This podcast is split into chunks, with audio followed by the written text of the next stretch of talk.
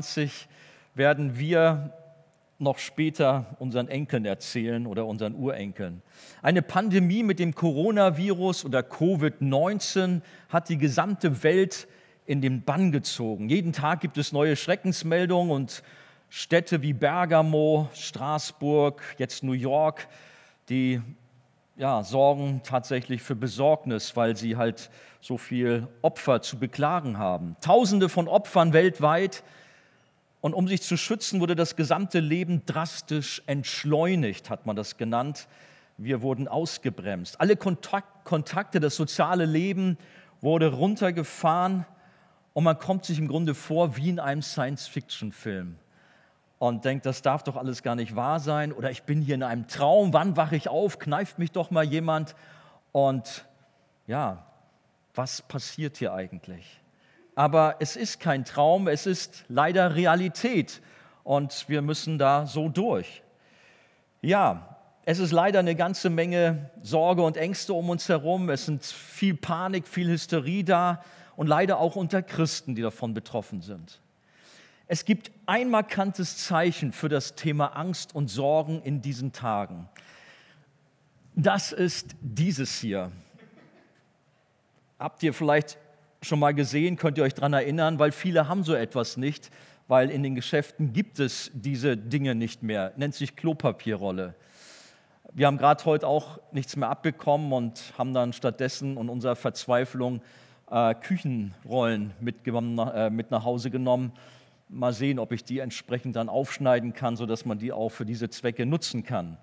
Aber es ist erstaunlich, was plötzlich hier in unserem Land geschehen ist und man wird irgendwann noch mal nach der Krise hören und sehen, was ist mit den ganzen Rollen so passiert. Und vermutlich die Geschäfte werden monatelang keine Hygieneartikel, insbesondere kein Toilettenpapier, verkaufen müssen oder können, weil die Leute ihre Vorräte aufbrauchen. Nun ja, das ist eine andere Thematik. Man kann sagen, Sorgen hat man ja so. In der Bibel wird Sorgen gewöhnlich übersetzt mit ängstlich, beunruhigt oder bekümmert sein. Und das griechische Wort für Sorgen im Neuen Testament, das heißt so viel wie teilen, zertrennen, zerreißen oder sogar auseinanderreißen. Das beschreibt sehr deutlich die Wirkung von Sorgen und von Ängsten. Und jemand nannte sie auch den größten Unterdrücker, der in seinem Gefolge eine ganze Reihe von anderen Dingen mit sich schleppt, nämlich Misstrauen, Angst, Gewissensbisse, Verzagtheit, Murren, Nörgeln, Gereiztheit, Verbitterung, Starrsinn, Trübsinn, Schwermut.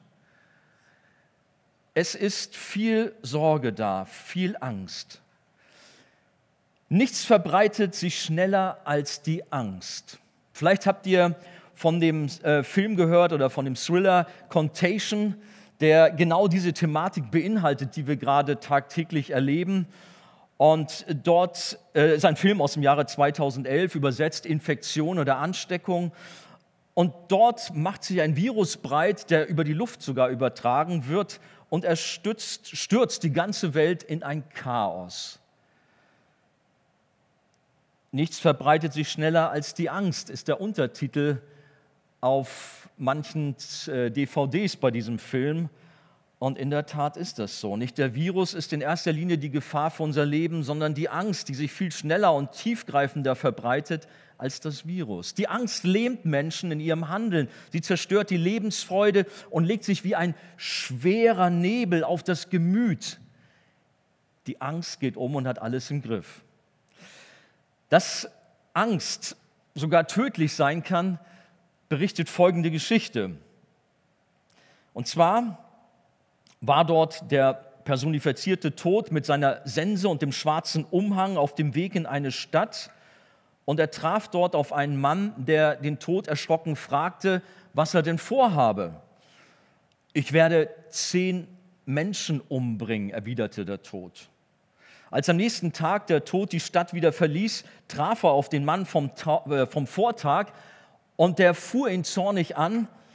Du hast gesagt, du würdest nur zehn Leute töten, aber tatsächlich, tatsächlich sind 100 gestorben. Moment mal, sagte der Tod, ich habe auch nur zehn umgebracht. Ich habe nur zehn umgebracht. Die anderen, die sind an Ängsten und Sorgen dahingerafft worden. Und in der Tat zermartern sich die Menschen den Kopf, grübeln über ihr Leben, ihre Zukunft und gehen buchstäblich an den Folgen von Angst und Sorgen zugrunde. Ich frage dich zu Hause, wie gehst du mit den Ängsten um, mit den Sorgen? Manch einer ertränkt seine Ängste und Sorgen mit Alkohol und Drogen und anderen Dingen, die ihn ablenken. Aber wenn man dann wieder zu sich kommt, dann kriecht die Angst gleichwohl wieder hoch und alles ist beim Alten und man weiß nicht, wohin mit sich. Im Leben eines Christen sollte nicht die Angst, sondern alleine Jesus Christus regieren. Und ich könnte mir vorstellen, dass ihr zu Hause Amen dazu sagt.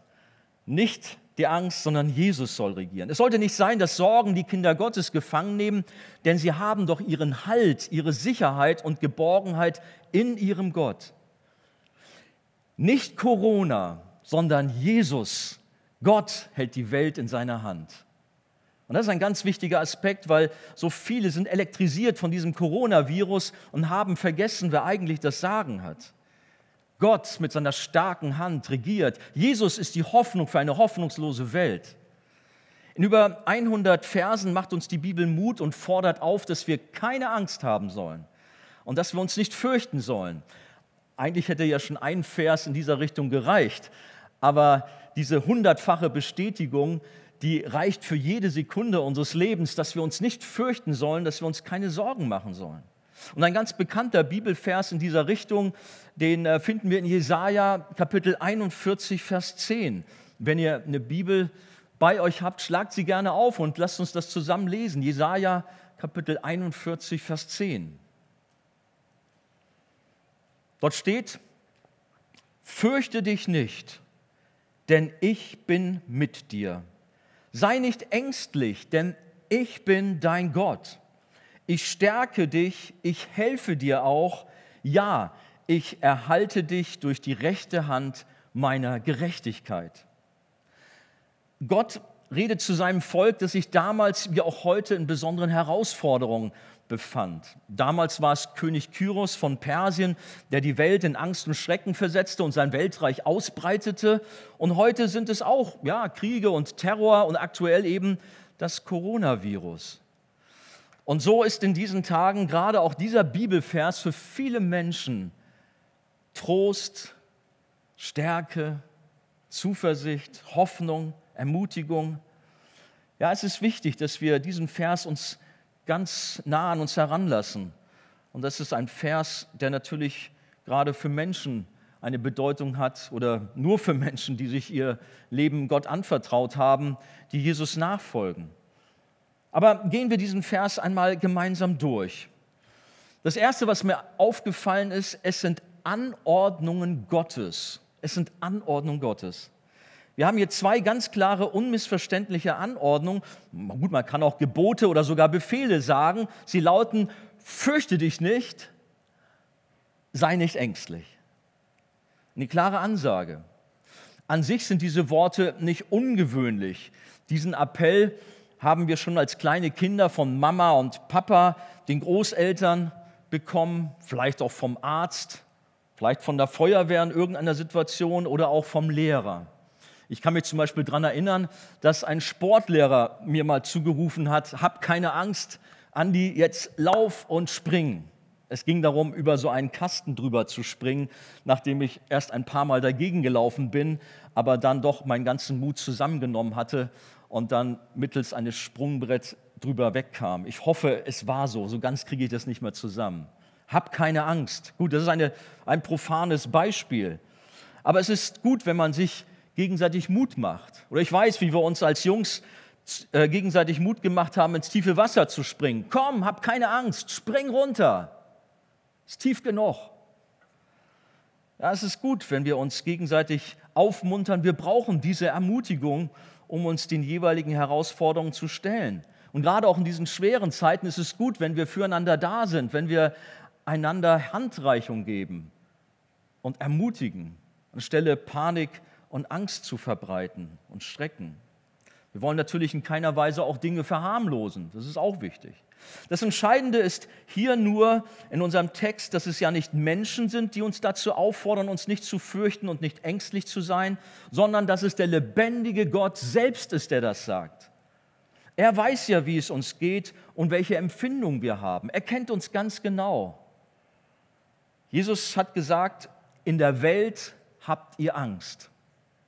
Und dann kommt noch der ganz entscheidende Zusatz, aber seid getrost, ich habe die Welt überwunden. So steht es in Johannes 16, 33. Einem Security Man, der uns mit einem Hab keine Angst begegnet, mögen wir womöglich nicht trauen, weil er alt und schwach ist. Und es gibt Gründe, warum wir anderen Menschen nicht blind vertrauen und skeptisch sind. Wir haben es mal gehabt bei einer Busreise, dass der Busfahrer offensichtlich irgendwie zu viel getrunken hatte. Man war ein bisschen skeptisch und bis ans Ende wusste ich nicht genau, was ist mit dem Kerl los. Zweifel bei Menschen sind oft angebracht.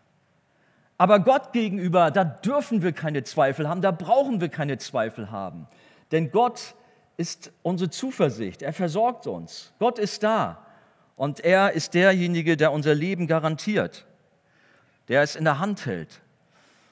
Er ist derjenige, der nur ein Wort spricht und es geschieht. Unser Gott hält die ganze Welt in seiner Hand. Wie viel mehr unser kleines Leben mit den Sorgen und Ängsten, die wir dann haben. Er weiß um alles. Er lenkt ja selbst die Geschicke der Welt. Gerade in diesem Kapitel 41 von Jesaja, in den vorgehenden Versen, bevor es mit unserem Vers, äh, Vers 10 losgeht, merken wir, dass Gott die Völkerwelt regiert und dass er alles in der Hand hält. Aber natürlich kennt er auch dich ganz persönlich und weiß um alle deine Gedanken, deine Ängste und deine Sorgen. Andererseits vertrauen wir uns sehr wohl Menschen an und machen alles, was sie uns sagen. Ich denke an Ärzte, wenn die uns eine Diagnose geben und etwas aufschreiben, was wir uns kaufen sollen, also in der Apotheke, dann machen wir das und stellen das nicht in Frage. Oder wenn wir im Flugzeug sitzen, dann vertrauen wir dem Piloten. Oder wir vertrauen Bank- und Versicherungsfachleuten. Und in diesen Tagen ist es geradezu erstaunlich, wie ganze Völker ihren Regierenden und Virologen fast blind folgen. Der Grund, es geht um unser Leben. Deswegen machen wir das alles. Aber bei Gott und seinem Wort fällt es dem Menschen dann plötzlich so schwer. Dann hat man Zweifel, dann weiß man nicht so recht. Davon will man nichts wissen. Ist doch komisch, oder? Dabei ist er doch der Schöpfer und bei ihm geht es um das ewige Leben. Komm, vertraue ihm von ganzem Herzen. Lass dich heute Abend herausfordern, durch diesen Bibeltext Gott zu vertrauen und keine Angst, keine Furcht zu haben, weil Gott da ist. Außerdem gibt es natürlich dazu schlagkräftige Gründe, die uns Gott hier in diesem Text mitteilt. Alles, was wir tun müssen, damit die Angst und die Sorgen weichen, ist diesen Aussagen Gottes, diese Aussagen Gottes in uns aufzunehmen und von ganzem Herzen zu glauben. Ihm dürfen wir blind vertrauen, absolut. Füttere deine Seele nicht mit schlechten Nachrichten, mit Zweifeln und Spekulationen, mit Verschwörungstheorien und anderen Inhalten, die dich runterziehen, sondern ernähre dich mit der Wahrheit. Ernähre dich mit dem kraftvollen Wort Gottes, mit dem Evangelium der guten Nachricht und das wird dich stärken, das wird dich aufbauen und das wird dir die Angst nehmen. Schau nicht auf das Negative, auf die schwierigen Umstände, sondern richte deinen Blick auf Jesus. Schau auf das Kreuz. Das ist das, was dich aufrichten, was dich ermutigen wird. Aber gehen wir zum Zweiten. Das erste war halt, wie gesagt, die Anordnungen sind von Gott. Und das Zweite, wir haben fünf Gründe gegen die Angst. In der Kontaktsperre können wir uns als Christen einander zuwinken. Und vielleicht, wenn wir daran denken, an fünf Gründe, dann hat das vielleicht insofern Sinn. Wir winken einander zu und sagen, hey, erinnere dich daran, fünf Gründe, dass wir Gott vertrauen dürfen, dass wir keine Angst haben brauchen. Oder wenn du beim Händewaschen bist, auch da mag es vielleicht für dich persönlich etwas sein. Okay, fünf Gründe oder fünf Säulen, damit wir keine Angst haben brauchen. Schauen wir das genau nochmal an. Jesaja 41,10. Gott fordert seine Kinder auf, sich nicht zu fürchten und ängstlich zu sein. Und dann begründet er es. Erstens, er sagt, denn ich bin mit dir oder bei dir. Zweitens, denn ich bin dein Gott. Drittens, ich stärke dich. Viertens, ich helfe dir auch. Und fünftens, ja, ich erhalte dich durch die rechte Hand meiner Gerechtigkeit. Wow, starke Worte, die wir jetzt noch mal näher unter die Lupe nehmen wollen. Das erste, ich bin mit dir. Du bist in deiner Not, in deinen Herausforderungen nicht allein. Gott ist mit dir. Gott sagt zu seinem Volk, ich bin mit dir, ich bin bei dir. Und diese vier Worte müssen wir eigentlich mal so richtig sacken lassen. Dass Gott selber, Gott höchstpersönlich, der Schöpfer sagt, ich bin mit dir. Das sagt nicht irgendein netter Mensch, den wir schätzen und auch nicht eine Persönlichkeit mit Macht und Einfluss, was ja auch schon was wäre. Nein, es ist der lebendige Gott höchstpersönlich. Gott ist an unserer Seite. Er ist ganz nah bei uns. Wir brauchen uns nicht zu fürchten. Und es gibt so schöne Verse wie im Psalm 139, die Verse 7 bis 10 zum Beispiel, wo es heißt, von allen Seiten umgibst du mich. Und du hältst deine Hand über mir. Und dann geht es weiter. Diese Erkenntnis ist mir zu wunderbar, zu hoch, als dass ich sie fassen könnte. Wo sollte ich hingehen von deinem Geist? Wo sollte ich hinfliehen vor deinem Angesicht? Stiege ich hinauf zum Himmel, so bist du da. Machte ich das Totenreich zu meinem Lager, siehe, so bist du auch da. Nehme ich Flügel der Morgenröte und ließe mich nieder am äußersten Ende des Meeres, so würde auch dort deine Hand mich führen und deine Rechte mich halten. Aufgrund von Kontaktsperren und Quarantäne fühlen wir uns womöglich einsam und allein und ehe man sich versieht, versinkt man in einem Loch und es wird dunkel um einen herum. Aber Gott ist überall, wie wir hier gerade gehört haben. Er umgibt uns von allen Seiten. Wir sind eingehüllt in unserem Gott, so wie eine kostbare Kristallvase in Styropor gebettet ist und damit vor Zerbruch geschützt wird. So werden wir in Gott beschützt und vor Zerbruch geschützt. Was für ein Beistand, was für eine Sicherheit. Und wir haben so viele Beispiele in der Bibel, die das deutlich machen. Da ist zum Beispiel die Geschichte von Daniel in der Löwengrube oder von den drei Männern im Feuerofen, die plötzlich nicht alleine da drin waren, sondern da war Jesus bei ihnen. Und auch Daniel in der Löwengrube war nicht alleine, sondern Gott war bei ihm. Mitunter hat man das Gefühl, dass sich eine ganze Armee gegen einen gestellt hat. Alles hat sich gegen einen verschworen. Aber mach doch mal deine inneren Augen auf. Lass dir doch mal von Gott zeigen, was die wirkliche Realität ist. Schau um dich herum. Da sind zwar Feinde da und manche Angriffe sind da, aber Gottes Macht ist größer und stärker. Da ist etwas oder eine Geschichte von dem Propheten Elisa, der das erlebt hat, dass seine Stadt eingekesselt wurde von Feinden. Aber was geschah? als Elisa gebetet hatte, das heißt, er hatte es schon vorher erkannt, durfte auch der Diener von Elisa diese Erfahrung machen. Wow, da sind zwar Feinde, aber um die Feinde herum ist die Armee Gottes. Die Engel sind da und die sind viel größer, viel stärker. Die Bibel sagt, ist Gott für uns? Wer kann gegen uns sein? Römer 8, 31. Und Gott sagt so zu dir, ich bin mit dir, ich bin bei dir, warum also dann noch fürchten? Das war das Erste. Die zweite Ermutigung, ich bin dein Gott.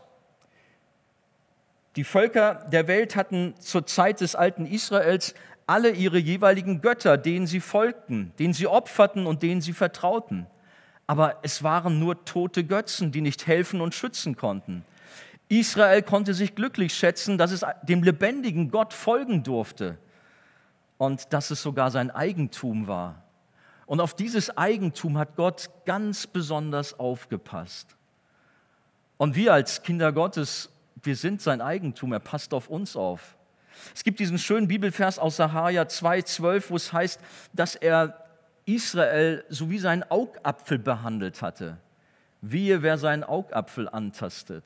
Wehe, wer sein Volk antastet. Wer wagt es? Es gibt nur einen Gott, den Schöpfer Himmels und der Erde. Und dieser eine Gott ist so groß und mächtig, dass wir ihn nicht in Worte fassen und erklären können, sonst wäre er auch gar nicht Gott.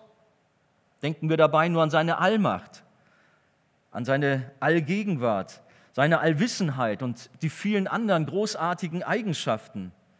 Und da ist zum Beispiel seine unendliche Gnade und Barmherzigkeit. Im Psalm 23, ich glaube es ist der Vers 6, da heißt es, sie werden uns verfolgen ein Leben lang.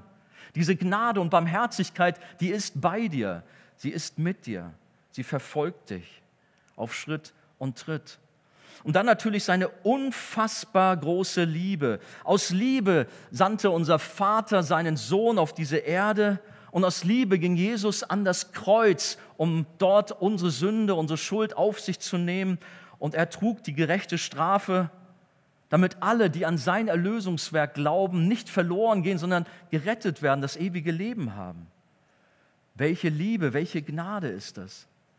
Der Herr sagt zu seinem Volk, ich bin dein Gott. Welch ein Trost, welche Zuversicht dürfen wir Gläubige haben, dass der Schöpfer höchstpersönlich unser Gott ist. Dieser große Gott, Vater, Sohn und Heiliger Geist, sichert dir zu, der du zu ihm gehörst, dass er dein Gott ist. Er ist unser Vater. Hey, wir dürfen Papa sagen. Papa. Wir dürfen regelrecht in seinen Arm springen, ihm um den Hals liegen und sagen, Papa, hilf mir. Du siehst die Not, in der ich drin bin. Du siehst jetzt gerade die Angst, die bei mir ist. Aber Papa, in dir bin ich geborgen. Er versorgt uns und gibt uns alles, was wir brauchen, zur rechten Zeit, sodass Hamsterkäufe nicht nötig sind. Jesus erinnert uns daran, dass Gott seine Kinder noch viel mehr im Blick hat als die Vögel und die Blumen, die er täglich mit Nahrung und Kleidung versorgt. Jesus sagt in dem Zusammenhang, darum sollt ihr nicht sorgen und sagen, was werden wir essen, was werden wir trinken, womit werden wir uns kleiden. Wo bekomme ich Hygieneartikel her? Nach dem allen trachten die Heiden, denn euer himmlischer Vater weiß, dass ihr all dessen bedürft. Trachtet zuerst nach dem Reich Gottes und nach seiner Gerechtigkeit. So wird euch das alles zufallen. Matthäus 6, 31 bis 33. Natürlich sollen wir planen und sollen Vorsorge treffen, aber dabei nicht in Ängste und Sorgen verfallen, denn das ist Zeitverschwendung. In dem Zusammenhang sagt Jesus, wir können unser Leben nicht um ein bisschen verlängern.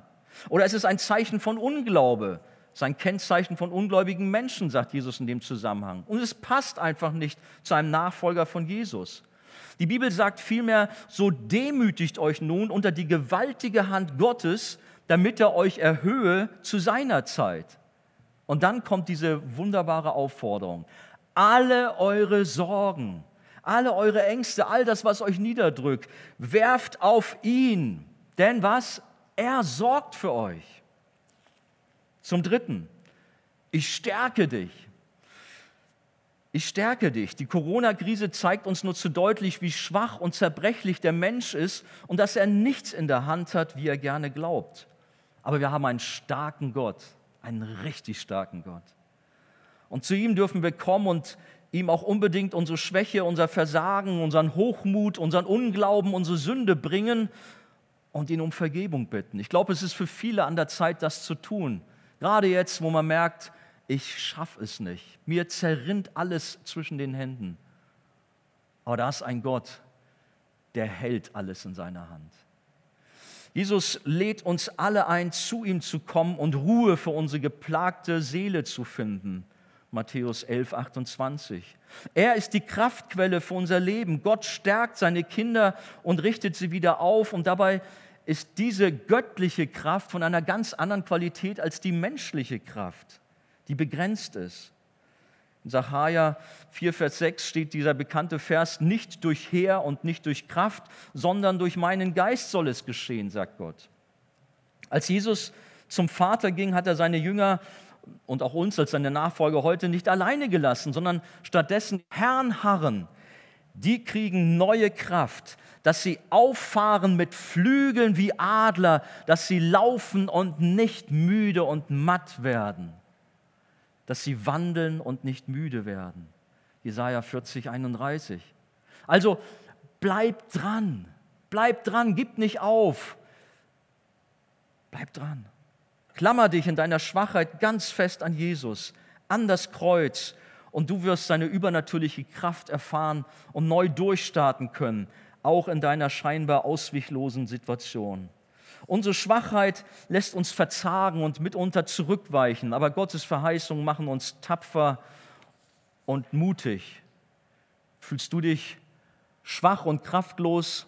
Komm zu deinem Gott, der stärkt dich und er gibt dir neue Kraft. Das vierte, ich helfe dir auch. Wie schon erwähnt, ist unser Gott natürlich für uns da, aber dass er uns hilft, wird extra noch einmal erwähnt.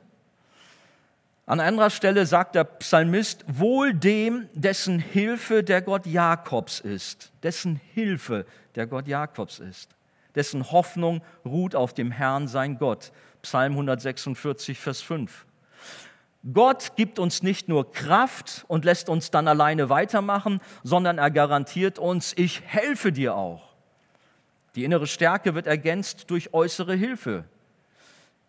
Kinder Gottes rufen aus, meine Hilfe kommt von dem Herrn, der Himmel und Erde gemacht hat. Psalm 121, Vers 2. Und was natürlich auch nicht fehlen darf in dieser Sammlung ist die berühmte Notrufnummer zum Himmel, Psalm 50, 15.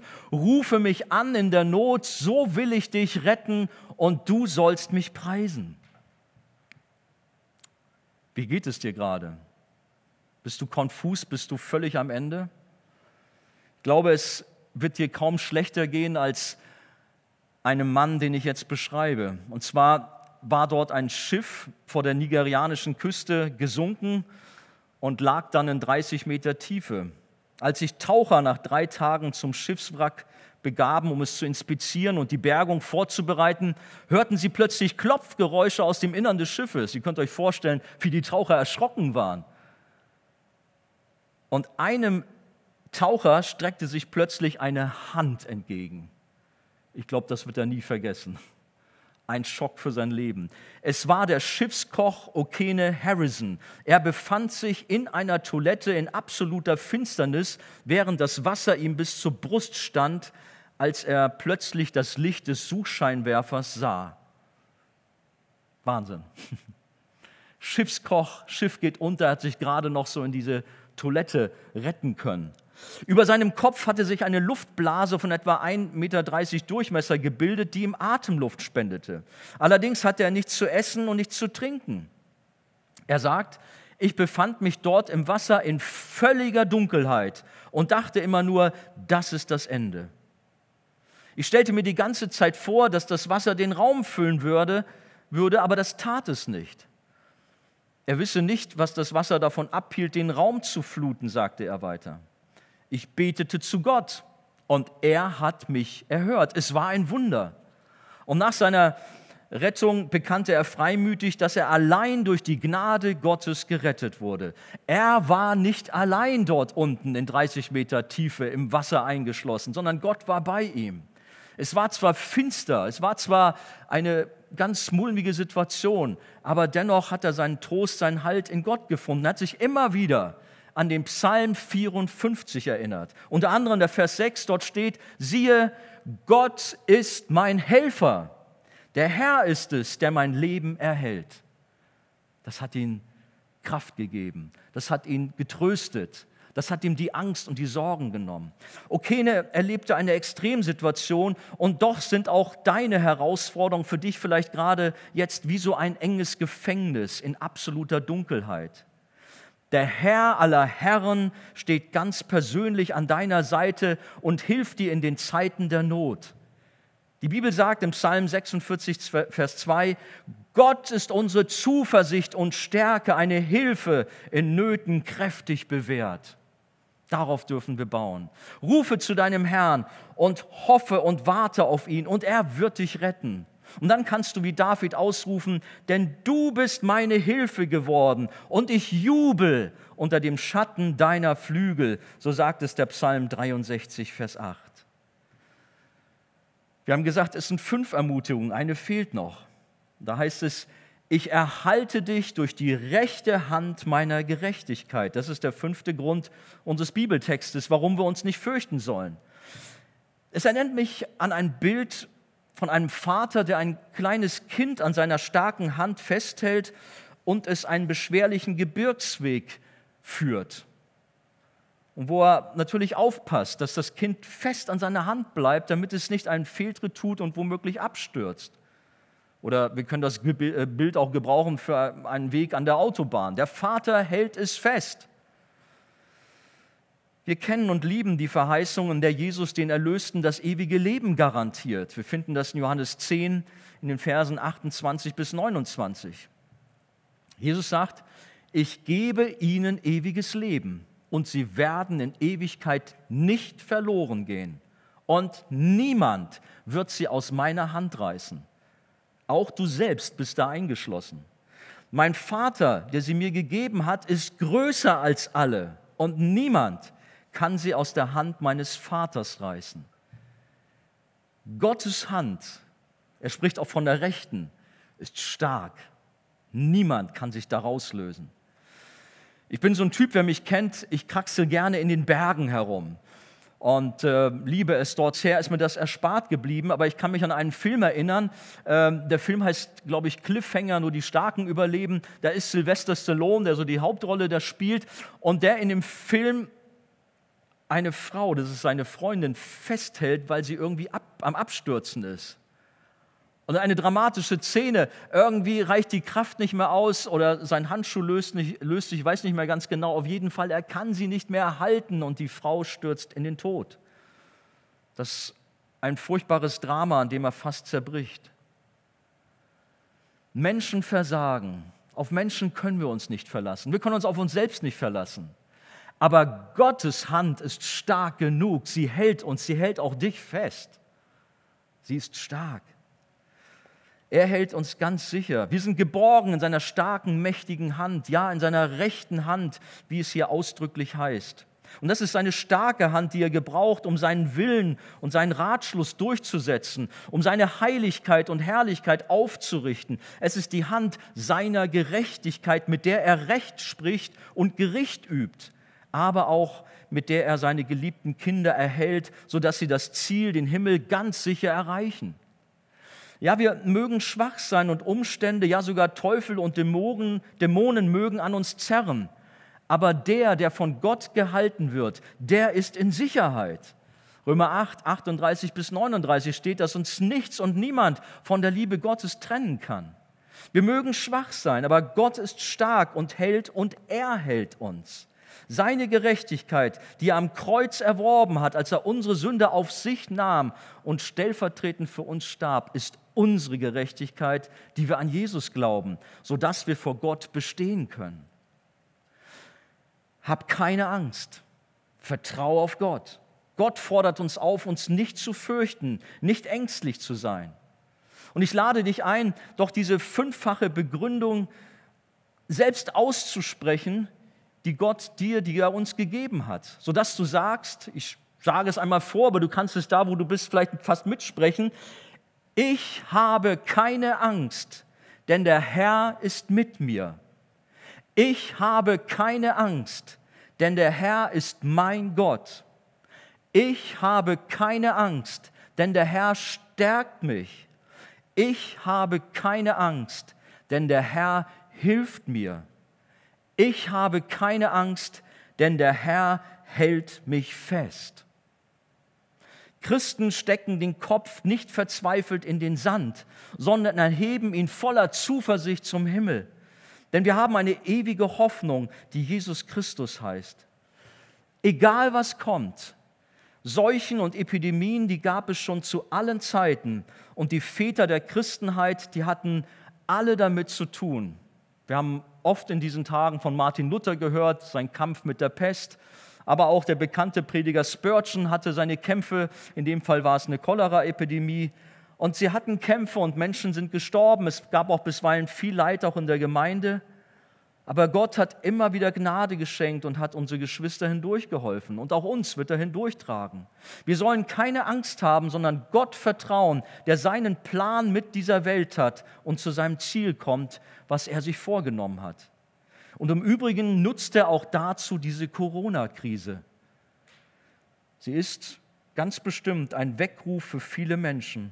Und möge es auch gerade vielleicht heute Abend ein Weckruf für dich sein, auch diese Predigt, die du hörst, dein Leben Jesus anzuvertrauen. Zu sagen, ich bin so verzagt und voller Angst, aber ich höre, ich darf mein Leben in Gottes Hand legen und ich darf ihm vertrauen und dann darf ich wissen, ich bin geborgen in ihm. Komm zu Jesus, gib dein Leben dem lebendigen Gott. Ja, wir wollen in diesen Tagen beten, dass durch diese Krise Menschen zum Glauben kommen und gerettet werden. Wir wollen aber auch beten, dass das Virus verschwindet oder ein Gegenmittel, ein, äh, ja, ein, ein Impfstoff gefunden wird. Wir wollen beten, dass Menschen bewahrt werden, dass sie gesund werden. Wir wollen beten, dass Menschen frei von Ängsten und Sorgen werden und Gott Ruhe in ihren Herzen schenkt und sie Frieden finden. Lass dein Herz nicht beunruhigt sein. Sei nicht ängstlich sondern setze dein Vertrauen auf Jesus. Glaube an Gott. Lass Gott dein Gott sein, deine Hilfe sein, deine Stärke sein. Er wird dich mit seiner gerechten rechten Hand halten und durchtragen.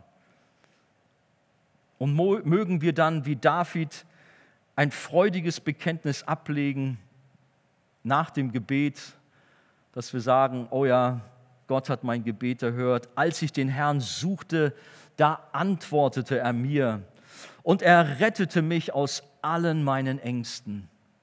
Psalm 34, Vers 5. Ich bin ganz bewusst heute mit diesem T-Shirt hierher gekommen. Hope, Hold on, Pain ends.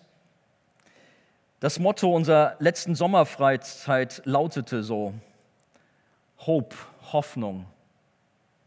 Hold on, pain, pain ends. Halte durch, die Schmerzen werden ein Ende haben. Wir haben die Petrusbriefe betrachtet und haben gesehen, dass die ersten Christen trotz vieler Leiden Jesus als ihre lebendige Hoffnung im Zentrum ihres Lebens hatten. Ich wünsche uns, dass wir diese Hoffnung nicht nur so als T-Shirt hier äußerlich tragen, sondern dass diese, diese Hoffnung tief in unserem Herzen verankert ist dass Jesus unsere Hoffnung ist. Jesus die lebendige Hoffnung in einer Welt voller Hoffnungslosigkeit. Der bekannte Psalm 27, dort die Verse 1 und 14 erinnert uns daran, wie groß, wie mächtig, welche Hoffnung wir in Jesus haben. Dort steht, der Herr ist mein Licht und mein Heil.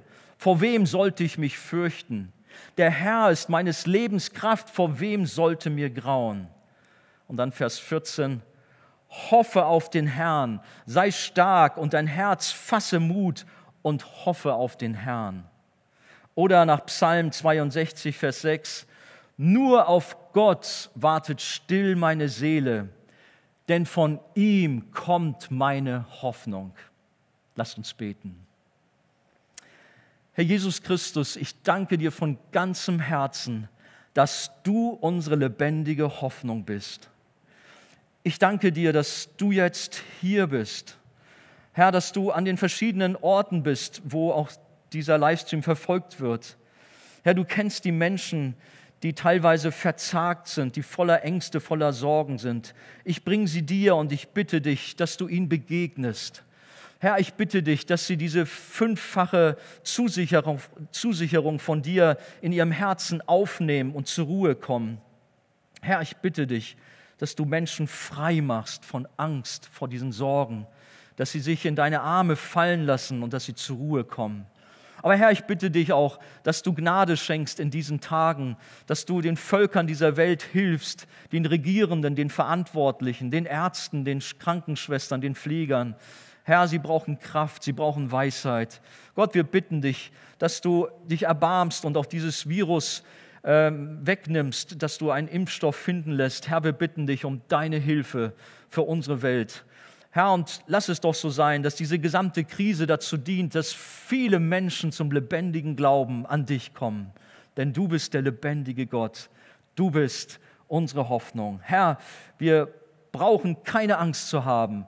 Wir legen unser Vertrauen komplett in deine Hände, auf dich, Herr. Du bist unser Herr und Retter.